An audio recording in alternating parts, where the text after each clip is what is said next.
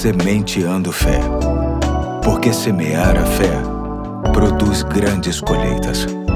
Olá, aqui é o Pastor Eduardo. Hoje é quinta-feira, dia 30 de março de 2023, e me sinto honrado em contar com a sua atenção para o terceiro ponto da série Sinais de uma Vida de Fé, que tem como base o texto que se encontra em Hebreus 10:38, que diz: "Mas o justo viverá pela fé, e se ele recuar, a minha alma não tem prazer nele." O motivo principal desta série é o de nos ajudar a avaliar e compreender se temos uma verdadeira vida de fé. Hoje quero pensar sobre o quanto a vida de fé nos ajuda a lidar com as perdas. Paulo, o apóstolo, diz em Romanos 8, 28 que tudo colabora para o bem dos que amam a Deus, inclusive experiências ou situações injustas, incompreensíveis ou amargas. A pergunta que temos que nos fazer não é por que perdi isso ou aquilo? A pergunta certa é: o que Deus está querendo fazer a partir disso em minha vida? Ou qual é o real propósito disso tudo? Ou ainda, que novas oportunidades se abrem na minha vida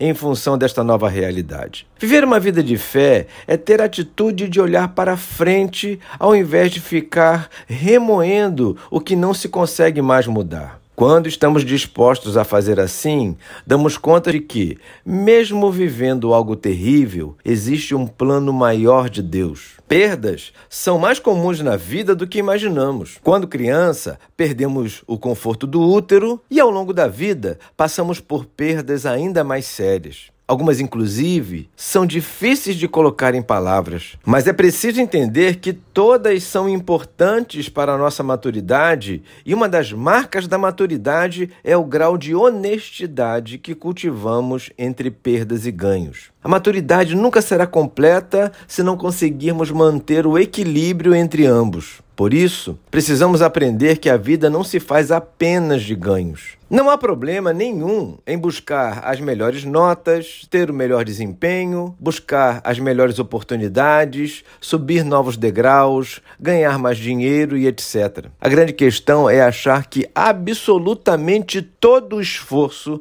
será recompensado com vitórias e conquistas. Verdadeiramente a vida não é assim. Não se ganha sempre. Mas o homem e a mulher de fé sabem disso e entendem que tudo que o Senhor permite acontecer faz parte do belo traçado de vida que ele mesmo desenhou para nós. Sendo assim, quando vier a próxima e inevitável perda, não se desespere, aprenda com ela, use a sua fé para superá-la e para seguir em frente. Hoje eu fico por aqui e até amanhã, se Deus quiser.